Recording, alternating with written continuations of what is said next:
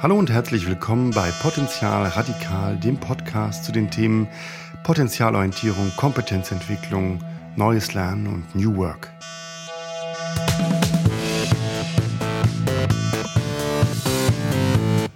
Heute zu Gast Karl-Heinz Pape, der sich seit Jahrzehnten mit der Entwicklung von Menschen in Unternehmen beschäftigt und als Gründer und Mitglied der Corporate Learning Community vielen bekannt sein dürfte.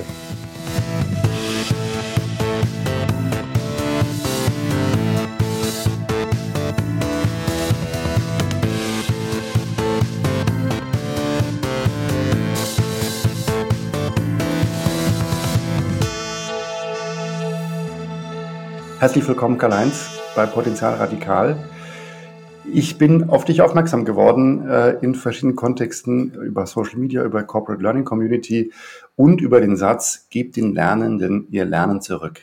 Bevor du dich vorstellst oder bevor äh, wir genau über dich reden, was meinst du damit? Das ist dein Claim auf LinkedIn, gebt den Lernenden ihr Lernen zurück. Ja, danke Klaas erstmal für die Einladung. In den Bildungseinrichtungen gestalten wir immer Lernprozesse für die Lernenden. Mhm. Und wenn man sich Lernen mal anschaut, ist ja Lernen nichts weiter als ein Verschalten von Nervenzellen im Gehirn. Und damit wird deutlich, dass Lernen ein überaus individueller Vorgang ist, den man gar nicht von außen steuern kann. Lernen ist aus meiner Sicht immer ein selbstgesteuerter Vorgang. Und deshalb mein Man kann Aufruf, nicht gelernt werden. Ja? Gebt den Lernenden ihr Lernen zurück. Ja. Wie, wie gibt man das den Lernenden zurück? Ja, indem man ihm zutraut, dass er die äh, dass sich etwas erarbeitet ganz alleine schafft äh, und äh, dass er seinen Weg findet, um äh, auf dem Weg irgendwie erfolgreich zu werden. Und wir haben, äh, wir Pädagogen haben immer so die Idee, äh, wir wüssten ganz genau, wie man sich etwas erarbeitet und äh, wir mhm. haben dann ein Rezept, das wir über alle, äh, ja, allen empfehlen. Und äh, mhm. das lässt Individualität völlig außen vor und äh, eigenartigerweise sind wir auch diejenigen, die niemals fragen, ob die Zielgruppe das so braucht oder nicht, sondern wir haben es ja gelernt, ja. wir machen das so, wir wissen, das ist so. naja, deshalb äh, sehe ich da eigentlich eine große Diskrepanz. Äh, was wir tun und wie Lernen tatsächlich abläuft, ist ein Riesenunterschied.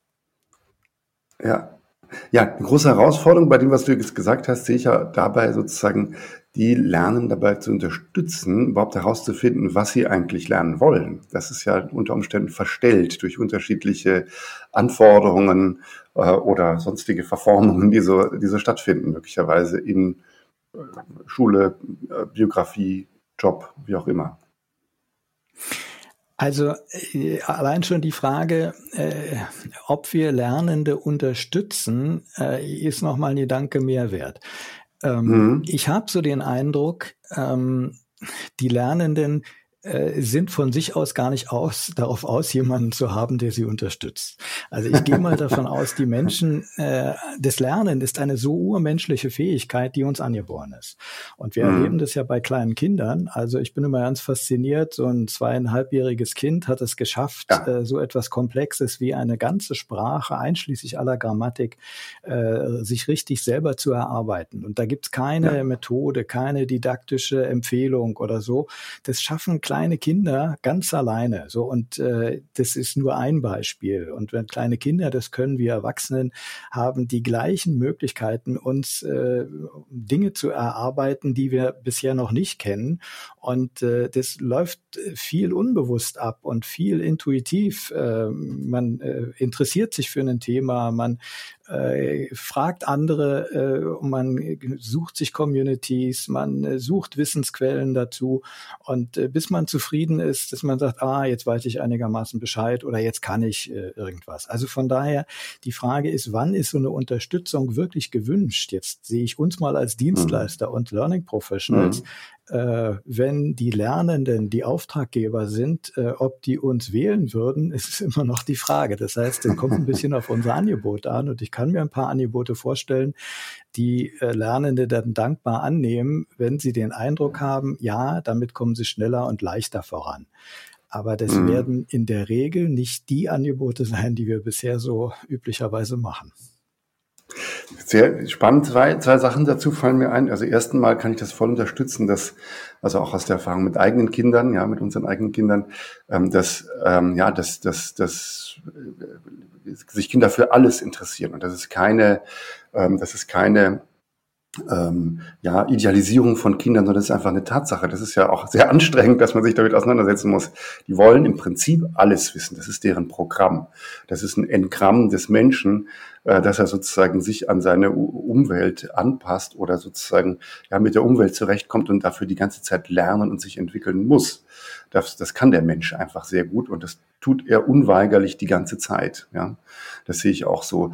Das andere ist ähm, jetzt, was du gesagt hast ähm, so zum Thema, ähm, äh, ja, will man begleitet werden und so weiter. Da kenne ich schon aus, äh, aus der Hochschule immer wieder den, äh, das, das Problem, dass wenn ich relativ offene Projektarbeiten stelle, also sage, ähm, hier in diesem, in diesem, in diesem Seminar äh, könnt ihr jetzt eine Forschungsfrage entwickeln und der nachgehen das ist, wird als unglaublich anstrengend empfunden. Ja, weil äh, wenn gesagt wird, also ich habe hier einen Themenkatalog von zwölf Themen und sucht euch eins raus und hier, äh, da werden so und so viele Seiten dafür geschrieben, dann wird das runtergeknattert und die Leute sind relativ, relativ, finden das relativ angenehm, lernen aus meiner Sicht nicht so viel, ja, aber äh, finden es relativ angenehm, das abarbeiten zu können. Eine Forschungsfrage zu entwickeln ist etwas sehr, sehr Anstrengendes und auch etwas sehr Offenes, wo man hier und da sozusagen so ein paar Leitplanken geben muss, wo man aber sozusagen coachen und unterstützen muss dabei, wie das funktioniert. Und das wird doch als relativ anstrengend empfunden, dann als lernhaltig, aber äh, also so spontan umarmen viele Studierende erstmal das andere Setting und wünschen sich das, ja. Ja, ja, kann ich voll nachvollziehen. Und das mhm. hat, also überhaupt, wenn Lernen wird immer dann anstrengend empfunden, wenn ich innerlich nicht so richtig davon überzeugt bin, weil es ein anderer von mir fordert. Ne? Also mhm. immer dann, wenn ich selber etwas äh, von mir aus wissen will oder mich äh, kompetent machen will, äh, dann merke ich überhaupt nicht, dass das anstrengend ist. Dann macht es Spaß. Mhm. Dann ist das äh, etwas, was ganz klar zu mir gehört. Ne? Also wie der Kind, ein Kind empfindet äh, das äh, Laufen lernen oder das äh, Sprachenlernen äh, überhaupt nicht anstrengend, sondern das, das sagt jetzt nicht, ach, heute muss ich wieder Laufen üben, ja, ach, nee, ja, genau. Mist. so, und das passiert immer dann, wenn wir von außen Leute zwingen, sich in bestimmte Themen einzuarbeiten, damit sie halt ihr Zertifikat kriegen, äh, mhm. dann äh, sagen die, okay, also hm, dann, ist, dann ist es Arbeit, ne? dann, dann muss ich es halt mhm. über mich bringen irgendwie und dann, dann ist es generell anstrengend. Also ich glaube, da äh, könnte man schon mal anfangen, wobei äh, natürlich, äh, man muss auch ein paar Herausforderungen setzen. Also es muss ein mhm. paar Grunddinge geben, die jeder Mensch kennen muss. Also äh, schreiben, lesen, rechnen, alles solche Dinge, äh, da, da hilft's nichts. Äh, das, das ja, muss klar. jeder irgendwie können. Und ja. äh, da gibt's natürlich auch im Studium so ein paar Grunddinge. Nur jetzt könnten wir sagen, äh, wir sagen, wir setzen das Ziel und definieren ganz genau, das und das musst du können, äh, damit du überhaupt weiterkommst. Äh, und dann äh, könnten wir auch ein bisschen mehr loslassen und den Leuten verschiedene Wege anbieten, wie sie es machen. Mhm. Ich meine, in der Hochschule muss man nicht unbedingt zu einer Vorlesung, es sei denn, es gibt eine Anwesenheitspflicht. Das hat ja auch immer wieder zugenommen in den letzten Jahren. Äh, mhm. Äh, ne, äh, aber eigentlich ist ja da schon so die Idee, du musst am Ende zeigen, dass du es drauf hast. Äh, wie mhm. du da hingekommen bist, ist ganz egal. Und das könnten wir meiner Ansicht nach viel mehr ausweiten und dann verschiedene Angebote machen, so im Sinne von, guck mal, da gibt's eine Community, die unterhält sich da, vielleicht bist du dafür der Typ oder da gibt's eine gute, kuratierte Sammlung von Videos, die das gut erklären oder da gibt's ein paar gute Bücher oder mhm. äh, da gibt's einen Experten, äh, mit dem kann man reden reden und, und, und. Also äh, ich glaube, die Menschen brauchen ganz verschiedene Wege, äh, um sich etwas zu erarbeiten. Und wir haben bisher eigentlich immer nur einen. Ne? Aus wirtschaftlichen mhm. Gründen sagen wir, der mhm. eine Weg ist es und den musste gehen und dann wird's anstrengend. So, und ich mhm. glaube, da könnten wir verschiedene Angebote machen, ohne dass wir die alle selber produzieren.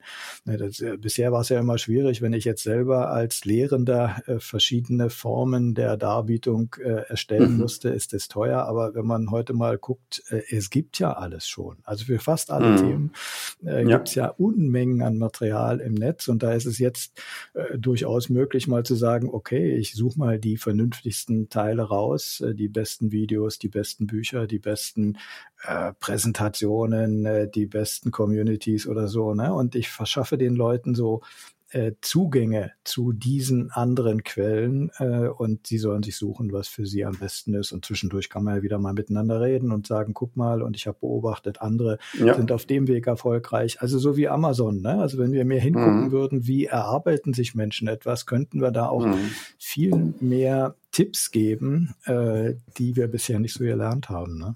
Mhm. Alexander Kluge hat es genannt, äh, ein Garten der Information. Ja, eigentlich ein, ein Begärtnen der Information. Das finde ich ein sehr gutes Bild. Ja, ja, mhm. ja so kann man es sehen, genau.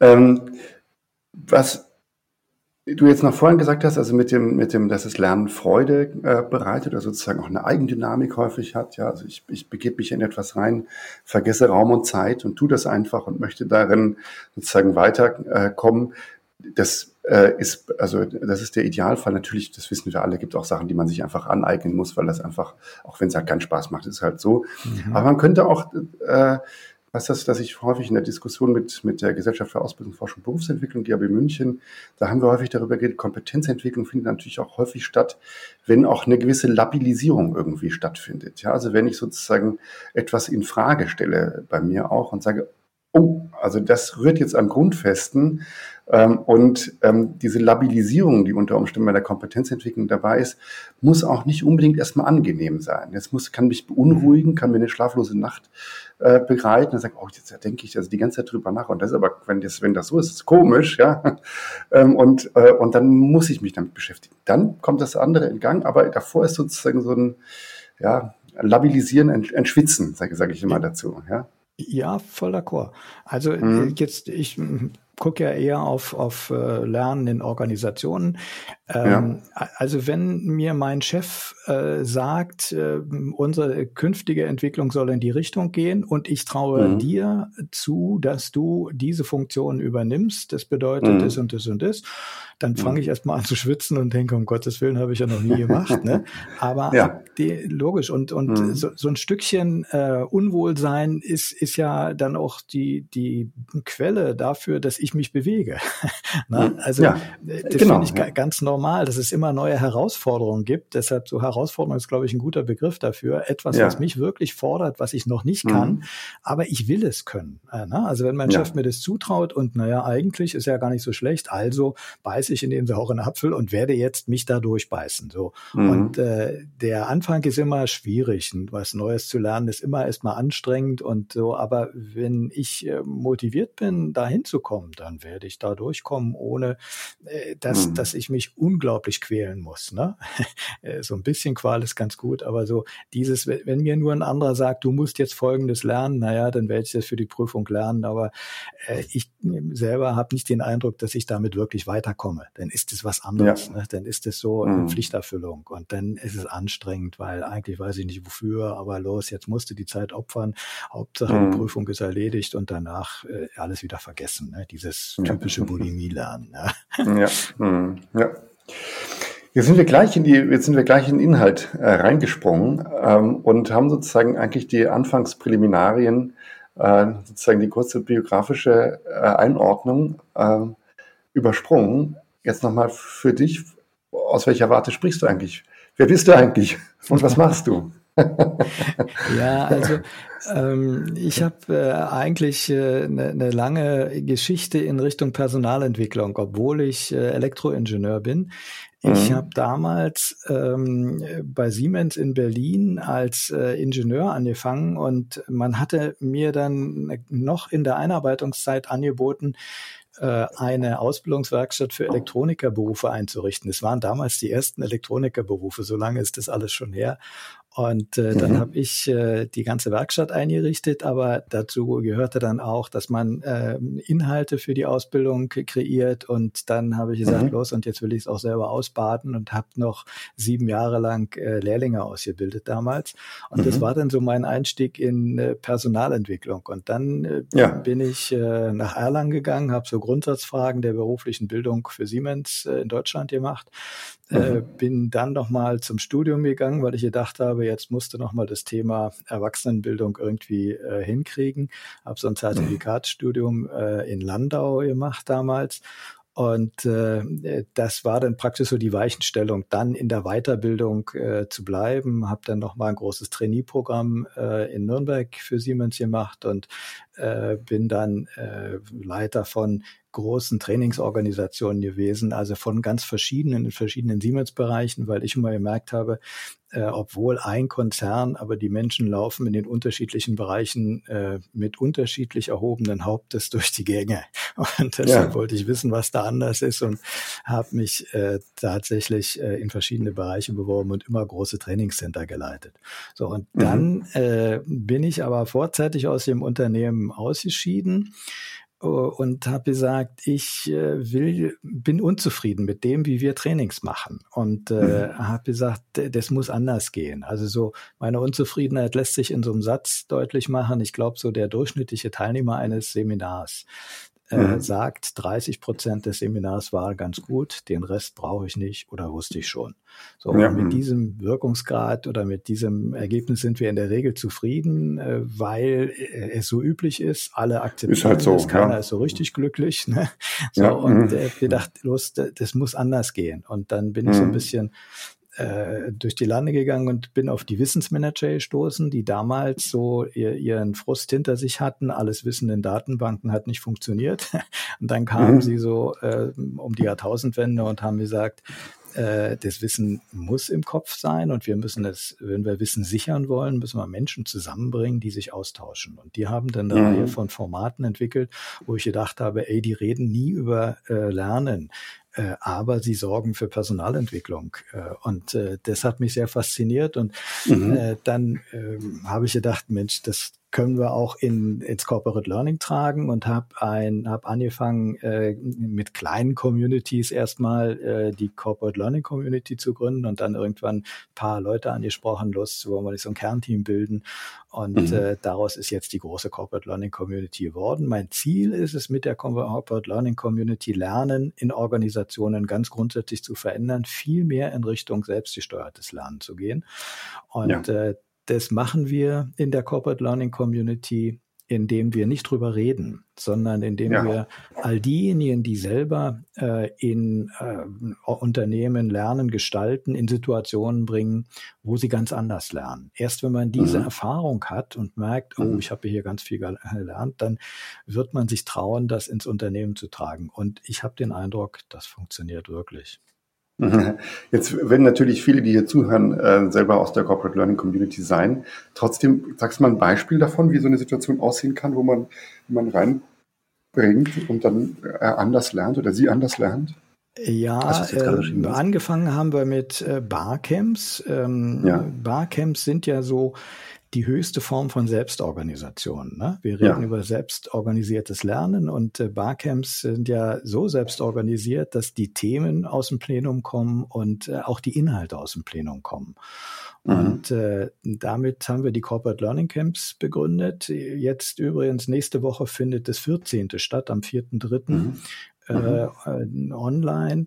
Und äh, äh, diese Corporate Learning Camps äh, haben schon so äh, am Ende so Bemerkungen wie, ich habe noch nie so viel gelernt. Und wenn mhm. diejenigen, die selber lernen, gestalten, merken, ohne die didaktische Vorbereitung. Denn Barcamps äh, kann man nicht so richtig vorbereiten, die Sessions. Ja. Ne? Das ist so viel Gespräch und so. Ohne die didaktische Vorbereitung lernt man mehr als mit.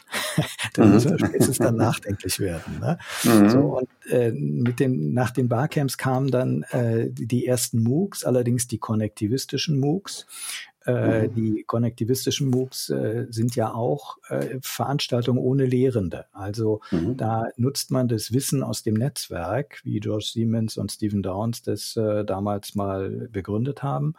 Und mhm. äh, das funktioniert bei uns wunderbar. Wir machen dann immer eine Woche gestaltet ein Unternehmen. Also jetzt der letzte MOOC war ein, ein sogenanntes MOOC Camp, also MOOC mit Barcamp kombiniert. Äh, mhm. Am Montag in der Woche hat ein Unternehmen dargestellt, wie sie sich Lernräume vorstellen. Thema war Lernräume mhm. gestalten. Ne? Mhm. mhm. Also da war Porsche, da war Fiesmann, da war äh, ZF Friedrichshafen und Quality Minds. Vier Wochen haben wir das mhm. gemacht. Und ja, Montag mhm. immer, wie sie sich Lernräume vorstellen, wie sie heute sind und was so die ersten Schritte äh, in die Richtung sind. Und dann wird ja. am, äh, noch die Frage gestellt, was haltet ihr davon? Und ja. dann gibt's eine, äh, eine Woche lang eine Diskussion in der gesamten Community und das Schöne ist, dabei lernen alle. Jetzt beschäftigen mhm. sich alle damit, was Porsche äh, macht, äh, geben ihre eigenen Gedanken dazu und entwickeln damit äh, sich weiter, sodass am Freitag äh, eine Zusammenfassung von Porsche wieder kommt äh, und sagt, Mensch, also wir haben Folgendes jetzt aufgenommen, das und das äh, war für uns neu und wir haben ganz viel gelernt, was wir sonst uns selber äh, nicht so erarbeiten konnten. Aber alle haben diesen Lernvorgang mit dir macht. Ne? Also ja, eine ganz andere Art von, von Lern-Setting, äh, äh, in die wir die Leute äh, damit bringen. Ja, und dann gibt's halt regionale Communities, 17 in der mhm. Zwischenzeit, äh, die sich mhm. ähm, regelmäßig äh, in der Region treffen. Jetzt in der Pandemiezeit natürlich auch online. Äh, mhm. Aber dieses Regionale wird dann wieder kommen, wenn man wieder zusammenkommen darf. Dann gibt's Meetups ja. regelmäßig und so weiter. Viele andere Aktivitäten. Wie bewahrst du das davor? Also jetzt so ein Prozess äh, von Montag bis Freitag und aber auch äh, sozusagen, wenn das ja, ja so, so ein ähm, diesen Gemeinschaftsgedanken, diesen Community-Gedanken hat, dass das nicht laissez-faire wird. Ja, das ist immer so eine häufig manchmal die, die, Problematik, dass es, dass die Sachen auch zerlaufen können. Also mit der berühmten Frage, müssen wir heute machen, was wir wollen? Ja, äh, oder was ist sozusagen, wie kann man den Garten so gestalten, dass man irgendwie so, ja, das ist ja nicht, dass das kein französischer äh, äh Garten aus dem 18. Jahrhundert ist, aber sagen wir mal, dass die, dass man, dass man weiß, ja, dass man gewisse, gewisserweise steuern kann, wie sich die Dinge äh, oder in welchem, in welcher, weiß ich nicht, in welchen Bahnen sich irgendwie die Struktur, das, das Ganze entwickeln kann, dass es nicht einfach sich zerläuft. Was gibt es ja auch. Ja, ja Klaas, wir sollten uns von dem Steuern ein bisschen verabschieden. Mhm. Also äh, jetzt diese konnektivistischen MOOCs, ähm, mhm. die gehen davon aus, dass die Lernenden sich ihre Lernziele selber setzen und nicht mhm. wir.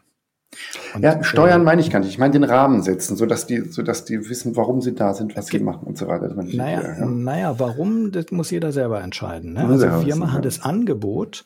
Also ich ja. denke, und das ist unser neuer Job ist, glaube ich, dieses Setzen von Rahmenbedingungen, die Lernen erleichtern. Und hier ist ja. schon mal eine Rahmenbedingung, dass man sagt, es gibt ein Thema, das wird in den vier Wochen äh, besprochen. Wenn dich das mhm. Thema interessiert, musst du dich in den vier Wochen damit einklinken. Ne? Dann, ja. äh, es geht wirklich um diesen Austausch. Also wenn du nach der fünften Woche, in der fünften Woche dann dabei bist, dann ist Austausch nicht mehr möglich, weil man mhm. muss irgendwie alle zum gleichen Zeitpunkt zusammenbringen, um den Austausch mhm. hinzubringen. Ne? So, Also die Rahmenbedingung ist schon mal so ein Thema zu setzen äh, dann ähm, viel Reklame dazu zu machen, damit alle wissen, aha, dieses Thema ist dran und alle, die sich mit Lernräumen beschäftigen, äh, können sich in der äh, Zeit äh, schlau machen. Ne? Die können ja. in der Zeit etwas gewinnen, weil sie mit den anderen sich austauschen. So und die Anregung muss dann, der, die zweite Rahmenbedingung ist, dass ein gutes Klima äh, da herrscht. Also es äh, ist immer so, dass wir sagen, ähm, wir wünschen uns ganz verschiedene Perspektiven. Die müssen auch, man muss sich ja auch nicht auf eine einigen, aber die verschiedenen hm. Perspektiven sind äh, leichter ähm, praktisch äh, zu sehen. Aha, so kann man das auch sehen, so kann man das auch sehen. Und damit erweitert man eigentlich sein Bild. Äh, und die können auch äh, im Raum stehen bleiben, ohne dass man sich einig wird, wenn da Dinge nicht zusammenpassen oder so. Ne? Mhm. So und äh, dieses Klima, dieses wertschätzende Klima haben wir bisher immer erreicht. Jetzt frag mich ja. nicht, wie wir es gemacht gemacht haben, aber irgendwie strahlen es die, die Hauptakteure einfach aus. Ne? Ja. So, und äh, dann funktioniert's auch. Das kann auch mal schiefgehen. Ne? So, also ja. diese beiden Dinge sind für mich die, ja. die wichtigsten Rahmensetzungen dabei. Und alles andere äh, steuern die Leute selber. Ich weiß, da gibt's Leute, die sind wirklich die ganzen vier Wochen dabei. Dann gibt's Leute, die mhm. sagen, nee, mich interessiert bloß die eine Woche oder mehr Zeit habe ich gar nicht. Und andere sagen, ähm, ich will ähm, nur mal montags dabei sein und freitags. Ne? So, aber wir haben ähm, fast immer so eine Anfangsfrage gemacht, wie viel Zeit in der Woche äh, reserviert ihr euch eigentlich dafür? Und die Frage mhm. hinterher, wie viel habt ihr tatsächlich verwendet? Und tatsächlich mhm. hat man in der Regel das Doppelte verwendet von dem, was man ah, geplant hatte. Cool. Was mhm. eigentlich ein gutes Zeichen ist. Ne? Ja, ne? Denn da träumen ja, ja alle äh, äh, Lehrenden davon, dass äh, die Leute längere Zeit mit dem Thema verbringen, denn es ist Lernzeit. Mhm. Ne? Mhm. So, und äh, nicht, irgendwie funktioniert Also ich bin, ich glaube, wir brauchen gar nicht so viel steuern. Wir müssen einen vernünftigen ja. Rahmen setzen, dann geht der Rest fast von allein. Dann haben sie nicht 30 Prozent mitgenommen, sondern 130 unter Umständen. Ja, ja so kann man es sehen. Ja. Das wäre natürlich ideal. Ja, ich, es ist nicht so, dass ich das, dass ich das sozusagen äh, anzweifeln würde, sondern erst einmal finde ich das eine Herausforderung tatsächlich. Ja, und das ist eine Frage, die halt häufig gestellt wird, weil die Leute sich ungern auf, äh, auf äh, so zieloffene Prozesse einlassen, obwohl zieloffene Prozesse natürlich kompetenzförderliche Prozesse äh, sind per se. Ja, ähm, ja. Und ich habe auch schon so Barcamps erlebt, wo hinter den Kulissen, das war vor ein paar Jahren, als das noch nicht so verbreitet war, ähm, da wurde hinter den Kulissen wurden alle Sessions einfach schon vor, vorbereitet. Das war gar kein Barcamp, das hieß nur so. Ja, ja, ja. Genau. war natürlich, ja, hat natürlich nichts gebracht. Genau. Das ist so ein typisches Zeichen. Ich glaube, bei, wenn man Selbstorganisation will, dann darf man auch nicht eingreifen. Also ja. es ist auch, ähm, ich, ähm, ich helfe auch vielen Organisationen jetzt Barcamps zu machen, mhm. schon eine ganze Weile lang. Und äh, mhm. dann denkt man, dann sagen die immer, ja, und äh, wie sorgen wir dafür, dass da keine falschen Themen kommen und so. Ja, genau. Nee, lasst es äh, alles kommen. Und ehrlich gesagt, äh, ich habe noch nie in einem Barcamp erlebt, dass ein Thema äh, kam, was nicht irgendwie zum Thema passte. Ne? Also ja. wenn man den Leuten es zutraut, dann verhalten sie sich auch so. Wenn man es ihnen nicht zutraut, dann versuchen sie auch auszubüchsen. ne? Also von daher, ich glaube, wir müssen viel Ist ein bisschen Theorie X, Theorie Y. Ja, ja Genau, das äh, viel mehr den Leuten zutrauen, ihr werdet was Vernünftiges ja. machen, ihr seid Erwachsene. Also ich bin ja, ja jetzt nur im Erwachsenenbereich ja. tätig, ne? Ja. Äh, und Erwachsene als Erwachsene auch behandeln und äh, die, die danken es einem, ne? Denn eigentlich ist es, äh, nirgendwo sind wir es hier wohnt, wir haben sehr hierarchische Strukturen in Organisationen, auch in Bildungseinrichtungen. Und äh, damit wird eher ähm, ja, erwartet, gefordert, während wir hier sagen, vollkommene Freiwilligkeit. Du entscheidest, ob du mitmachst oder nicht. Und siehe da, plötzlich macht Spaß. Mhm. Und äh, jetzt gucken wir wieder in die Unternehmen. Äh, die Leute, die heute Lernen gestalten, die stehen ja alle unter Druck. Die haben ja alle äh, mächtig zu kämpfen, äh, die für sie wichtigen Themen rauszufinden und sich da fit zu machen. Und äh, dann sind wir gleich bei so einem nächsten Thema. Wir müssten eigentlich noch viel weiter vorne sein. Denn alle, die mhm. Bildung betreiben, und das betrifft jetzt Schule, Hochschule äh, ganz genauso, ja. äh, wir müssten die sein, die schon mal mögliche Zukünfte ausprobiert haben, um zu sagen, was macht's mit einem? Wie geht man äh, da vor? Wie, wie bereitet man sich davor? Und ich denke, die momentane Krise ist so ein bisschen ein Zeichen dafür, wenn selbst die Bildungsorganisationen es nicht schaffen, diese äh, Zukunftsherausforderung, die wir jetzt erlebt haben, selber ja. zu bestehen, wie wollen wir denn andere dazu bringen, äh, sich auf die Zukunft vorzubereiten, auch wenn sie ungewiss ist? Äh, und ich glaube, das geht nur, indem man den Menschen zutraut, hey, ihr habt so viel Potenzial, ihr schafft es auch und wir sie praktisch immer wieder in Situationen bringen, die ihnen klar machen, hey, ich habe es alleine geschafft, ich krieg, ja. kann mich da einarbeiten. Ne? Ja, das ist, das ist, ähm, finde ich, ein, also das ist äh, mir schon auch lange ein Thema. Das finde ich wahnsinnig wichtig, sich das in Bezug auf die Bildungssysteme auch zu überlegen. Und ich versuche da immer sozusagen, ähm, versuche da immer Folgendes, weil also ich, ich reg mich dann immer auf, ja, und auf der anderen Seite habe ich ja selber auch schon, also ähm, tolle Erlebnisse gehabt, wenn ich was, wenn ich was gelernt habe, auch in den, auch in den äh, bestehenden Bildungssystemen. Und das, dann will ich immer denken, naja, also äh, jetzt haben wir schon öfters das, das Wort Potenziale äh, genannt, will ich gleich noch darauf äh, zu sprechen kommen. Aber ich versuche immer so möglichst äh, Bezug auf die Person potenzialorientiert zu sein, also zu gucken, was ist da möglich, ja, und was kann man da, ähm, ja, was sind die, was sind die Ressourcen, die man nutzen kann, um Zukunft zu gestalten. Und dann versuche ich immer gerecht zu sein äh, und sozusagen nicht beim Bashing mitzumachen und zu sagen, also was sind die Potenziale der, der Bildungsinstitutionen? Äh, was sind die Ressourcen, die da sind? Wie kann man die weiterführen und nicht jetzt äh, und nicht jetzt zu sagen, also das ist jetzt doof gelaufen und da sieht man mal wieder hier Kultusministerkonferenz und so weiter. Das ist ja irgendwie, das ist ja irgendwie billig. Die sind ja auch erwachsen und die wollen es ja auch gut machen. Das ist, ist finde ich, eine schwierige, eine schwierige Angelegenheit, da sozusagen auch einen ressourcenpotenzialorientierten Blick äh, drauf zu haben, weil man schnell da rein verfällt, äh, dass man sich sozusagen bei den, bei, bei irgendwelchen, ja, jetzt in der, in der Corona-Krise sichtbar gewordenen Defiziten dann auch gerne in der Diskussion oder am Stammtisch quasi aufhält, ja. Ja, ich, mein, meine Kritik ist ja eigentlich mehr eine Kritik an den Zielen von Bildungseinrichtungen. Mhm. Wenn Bildungseinrichtungen mhm. das Ziel haben, altes Wissen wiederzugeben, mhm. äh, dann hilft uns das für die Zukunft nicht so richtig. Mhm. Sondern wir müssten das Ziel haben, äh, und das ist auch dein Thema, äh, Kompetenz äh, für noch für Herausforderungen, die wir noch gar nicht kennen, zu entwickeln. So, genau. Und äh, klar, diese Kompetenz muss, man muss öfter in Situationen kommen, wo man merkt, äh, ja, äh, das hatte ich vorher nicht gekonnt, aber ich habe es geschafft, mich da einzuarbeiten. So und äh, ja. das hat auch ein bisschen mit Loslassen zu tun. Also nicht immer den Eindruck äh, vermitteln, ich nehme dich an die Hand und führe dich irgendwo hin. Ne? So, so ja. ist es ja bisher. Äh, wir bereiten alles so haarklein auf, dass wir immer denken, äh, damit müssten sie eigentlich gut zurande kommen äh, nee, ja. vielleicht sollten wir gar nicht so viel aufbereiten. Vielleicht sollten wir die Herausforderung stellen und sagen, du wirst es schon schaffen. Wenn du Fragen hast, stehe ich zur Verfügung und äh, ich kann dir auch ein paar Tipps geben, aber du musst eigentlich mehr alleine. Ne? So, mhm. äh, zumindest in Hochschulen könnte man das schon so machen. Ne? In Schulen glaube ich auch. Äh, man, manchmal ja. ist es ja sogar in Grundschulen schon so, dass es so funktioniert, wenn die Lehrer das, das so machen. Aber äh, da haben wir noch eine falsche Vorstellung. Wir, wir sind in der Regel äh, dafür ausgerichtet, äh, minutiös zu planen, welche Folie und welche Aussage wir zu welcher Minute im Seminar machen. Ne? Ich mhm. muss jetzt ein bisschen plakativ äh, darstellen, mhm. aber äh, das muss eigentlich eine ganz andere Idee sein. Und ich, die Idee müsste eigentlich sein, auch wirklich zu Kompetenz zu kommen. Und das heißt, wir müssten Herausforderungen definieren, die Leute annehmen, die Lernende annehmen.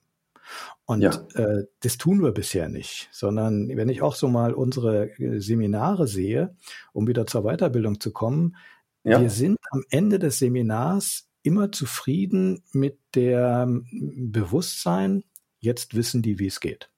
Also sie haben ja. das Wissen, wie, wie sie jetzt anders handeln könnten. Aber das Wissen, wie es geht und das Machen ist ein Riesenunterschied.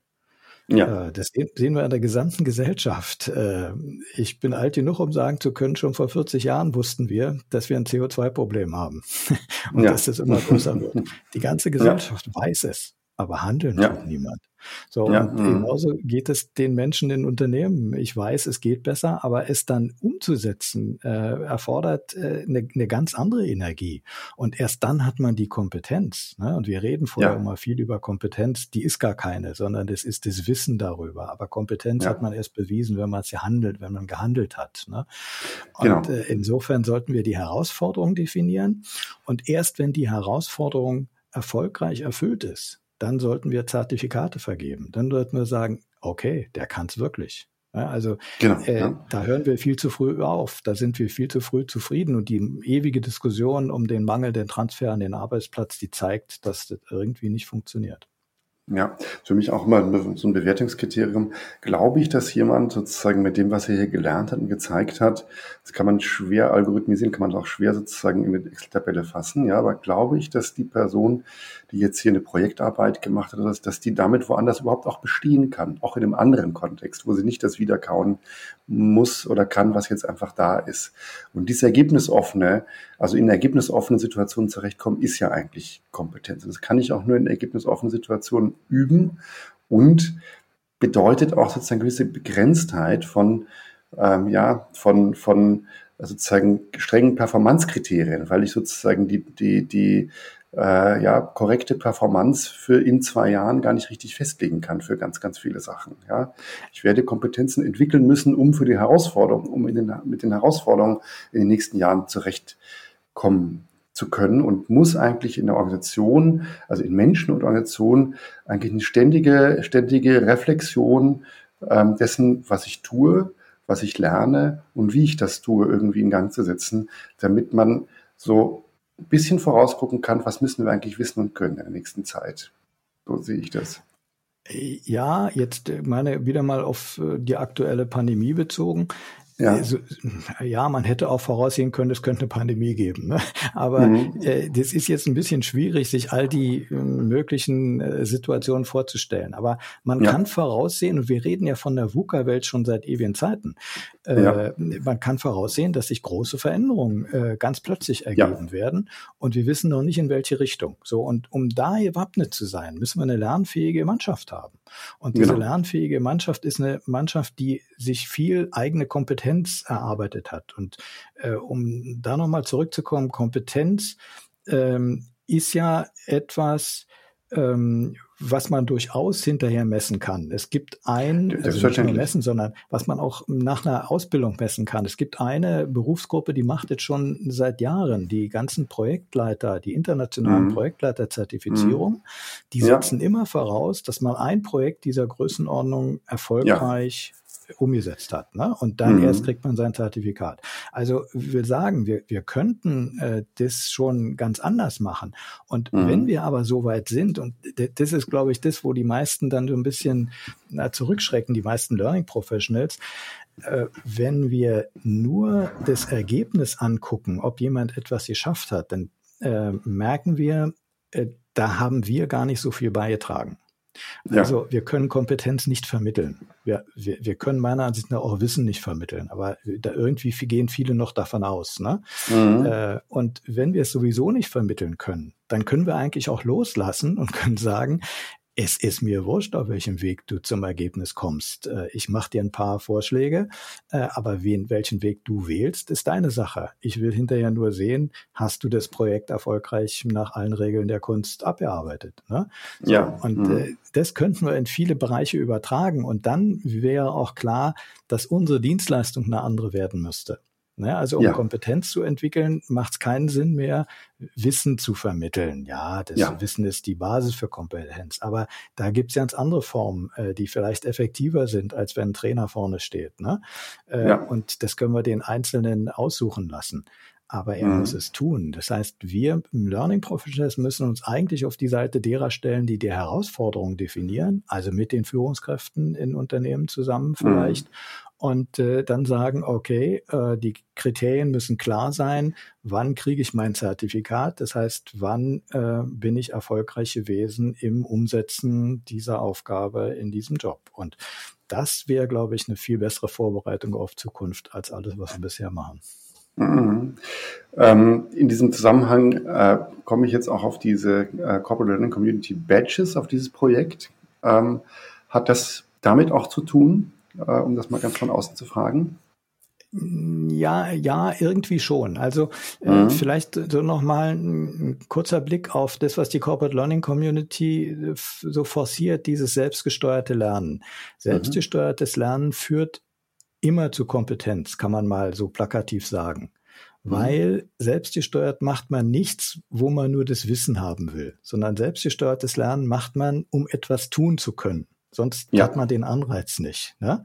So, ja. Und damit entwickle ich durch selbstgesteuertes Lernen eigentlich meine Kompetenz. Und das ist auch ein mhm. Zeichen mhm. dafür, dass ich mit dem selbstgesteuerten Lernen sogar besser dran bin als mit dem Seminar. Denn im Seminar habe ich die Kompetenz am Ende noch nicht. Da habe ich jetzt ja. das Wissen. Ne? Ja. Mhm. So, und äh, jetzt sagt die Community, auch wir äh, wollen Herausforderungen definieren. Das ist auch so ein Punkt, wo wir sagen, da müssen wir jetzt mal anfangen, da vorbildlich äh, etwas zu definieren. Und es hat jetzt gerade in diesem Jahr begangen, äh, begonnen, also vielleicht so ein Beispiel, ähm, jetzt gerade äh, kommt eine äh, Arbeitsgruppe von etwa 15 Leuten äh, zu einem Ergebnis, die sich vorgenommen haben, das Onboarding für neue Community-Mitglieder online automat zu automatisieren. Also denen mhm. äh, über mehrere Wochen hinweg die Community zu erklären und zu zeigen, wo man was finden kann, mit wem man, wo man sich engagieren kann und so weiter. So mhm. und äh, natürlich ist dieses Onboarding von Community-Mitgliedern äh, ein gutes Beispiel für Onboarding von äh, neuen Mitarbeitern in äh, Organisationen. Und wer mhm. jetzt hier dabei war und es erfolgreich gestaltet hat, dem würden wir ganz gerne irgendwas in die Hand drücken und sagen, du hast es, das klappt, du hast es entwickelt ja. und das funktioniert. Ne? So, und mhm, äh, mhm. das ist so die Batches-Idee.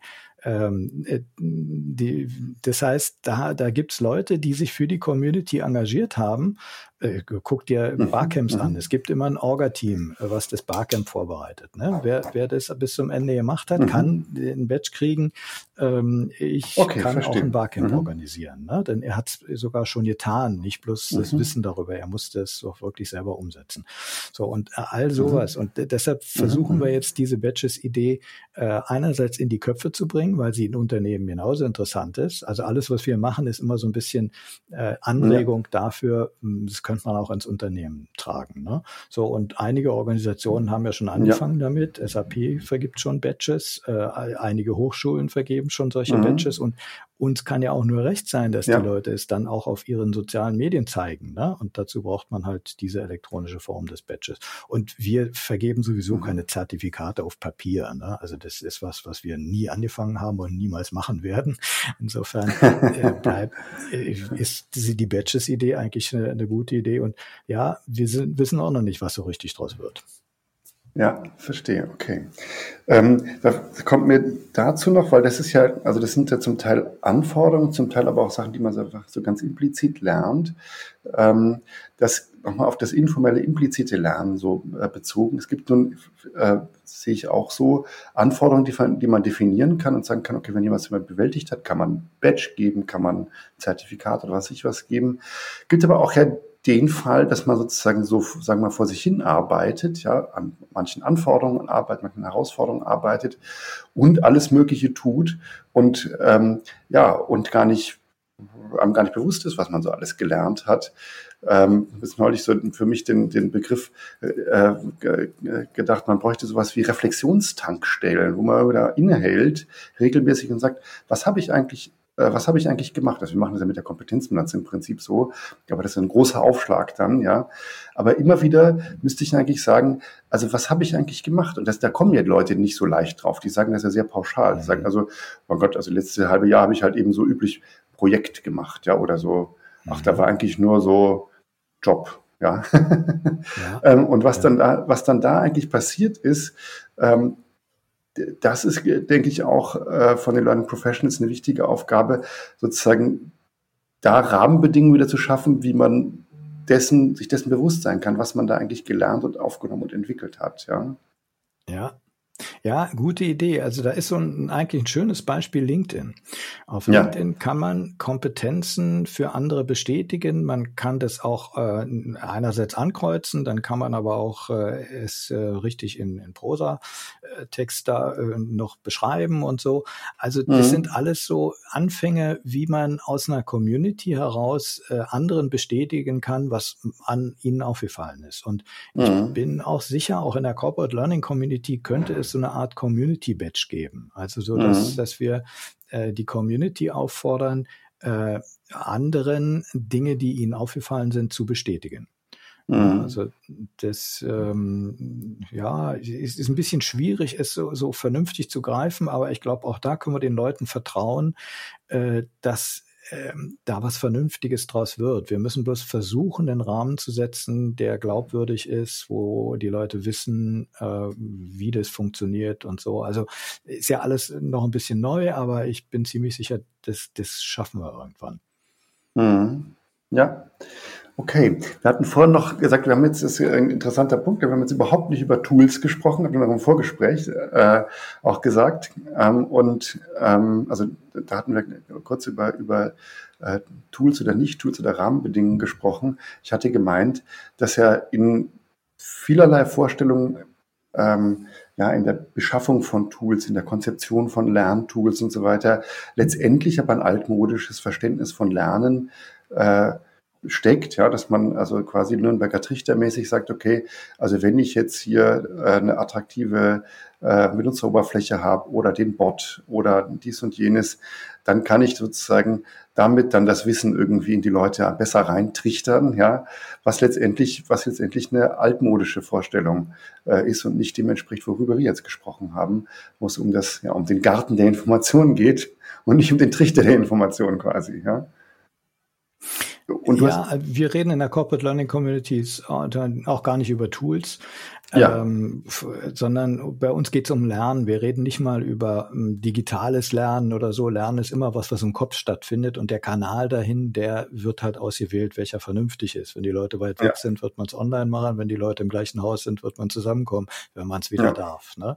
So, also, so, aber jetzt in, in Sachen Tools, ähm, wenn man zum Beispiel mal äh, sieht, diese sozialen Intranets sind ja auch eine Art Tool und die sind ein meiner Ansicht nach sehr wichtiges Tool für den ja. Austausch von Menschen untereinander, für das Netzwerken. Ja.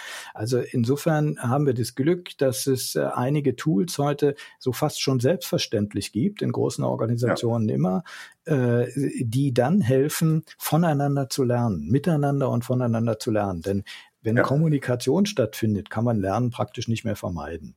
Ne? Und, äh, deshalb äh, sind ja Unternehmen auch im Moment richtig hinterher, äh, Mitarbeitern äh, anzuraten, Communities aufzubauen. Äh, Bosch hat da 30.000 aktive Communities. Ähm, ja. Äh, das ist natürlich was, was sehr schön ist, aber die anderen Unternehmen haben das auch und bemühen sich zum Teil noch, Mitarbeiter in diese Communities hineinzubringen. Der nächste Schritt wird sein, die Communities nicht bloß intern zu haben, sondern. Genau, ich denke, äh, dass man so eine Art virtuellen Campus hat, ja, also sowohl, sowohl von den Großen, aber auch von den, insbesondere von den Kleinen. Die ganzen KMUs ähm, können sich ja sozusagen auch äh, überregional zusammenschließen zu, zum, zu verschiedenen Lerncampus-Formaten quasi oder äh, Austauschformaten, wie auch immer. Ja. Ich würde das gar nicht so empfehlen, sondern ich habe eher den Eindruck, jeder müsste sich sein persönliches Netzwerk von Experten aus seinem mhm. Fachgebiet äh, suchen. Und die mhm. haben jetzt gar nicht so viel mit Unternehmen zu tun. Ne? Also ich glaube, so diese, diese Netzwerkbildung über Unternehmensgrenzen hinweg zu bestimmten Fachgebieten, die wird stattfinden und äh, ja. die muss nicht von Unternehmen ausgehen. Die, die darf mhm. durch Unternehmen nicht blockiert werden. Ne? Also wenn ein mhm. Unternehmen sagt, hey, unser Wissen bleibt bei uns, dann ist es natürlich eine äh, kritische Situation. Also wenn man nicht gerne sieht, dass jemand sich außen austauscht, weil da Wissen abfließen könnte. Ja. Äh, ich meine, klar gibt es irgendwo Grenzen von Wissen, was, aber das ist ganz wenig, was nicht nach draußen dringen darf. Alles andere ja. ist sogar ja. klug, denn alle, die in Netzwerken sind, wissen, äh, wenn ich hier gebe, kriege ich ein Vielfaches davon zurück. Und äh, damit hat das Unternehmen in der Regel äh, eine sehr viel schnellere Entwicklung. Also eigentlich müsste man fördern, dass Mitarbeiter auch extern gut vernetzt sind, denn da ja. kommen eine Menge Anregungen, die dann auch ins Unternehmen fließen. Ne? Mhm. So, also solche Art von Tools, ähm, äh, die über die freuen wir uns natürlich und äh, da sind wir natürlich auch hinterher, äh, die auch zu nutzen und zum Lernen nutzbar zu machen. Ne? Ja. Mhm. Karl, jetzt sind die, jetzt ist eine Stunde äh, fast vergangen und äh, die ist wie im Fluge vergangen. Ähm, und äh, ich würde hier mal dann einen Punkt machen. Und du hast vorhin schon gesagt, äh, dass nächste Woche ein Barcamp ist, das ist am 4.3. Bis dahin wird gerade der Podcast online sein. Wo kann man sonst mit der Corporate Learning Community und mit dir in Verbindung treten? Wie kann man sich in dieses Netz reinweben? Äh, ja. was da um die Corporate Learning Community da ist. Du sagst es ganz richtig, wir sind ein Netzwerk und ein Netzwerk mhm. hat äh, ganz geringe Zugangshürden, nämlich gar keine. Äh, mhm. Jeder, der bei uns mitmacht, gehört dazu und mitmachen kann man natürlich bei unseren großen Veranstaltungen wie Barcamps, MOOCs, äh, aber auch bei den anderen Online-Veranstaltungen wie zum Beispiel äh, unsere Meetups oder mhm. Äh, in den regionalen Communities, die in der Zwischenzeit in Deutschland, Österreich und der Schweiz an verschiedenen Orten sind. Das findet man alles auf unserer Homepage und die heißt colearn.de, also co mit C wie Corporate Learning, colearn.de. Äh, und da mhm. sind alle Informationen drauf auch über das nächste Barcamp, was äh, jetzt schon 350 Teilnehmer ungefähr hat, äh, was nächste Woche startet, online. Und das nächste danach kommt ebenfalls bestimmt. Genau, und dann das nächste danach steht schon fest. Äh, vier Wochen später gibt es eine äh, Experimentalform von Barcamp über eine ganze Woche. Und das Interessante mhm, auch ist, das ist die äh, österreichische Corporate Learning Community, die äh, sich auf die Fahne geschrieben hat, mal dieses große Barcamp äh, zu organisieren. Und zwar mit der Idee, ein Barcamp muss ja nicht immer synchron stattfinden, wie wir das bisher machen, sondern wir könnten ja mhm. ein Barcamp auch mal asynchron stattfinden lassen.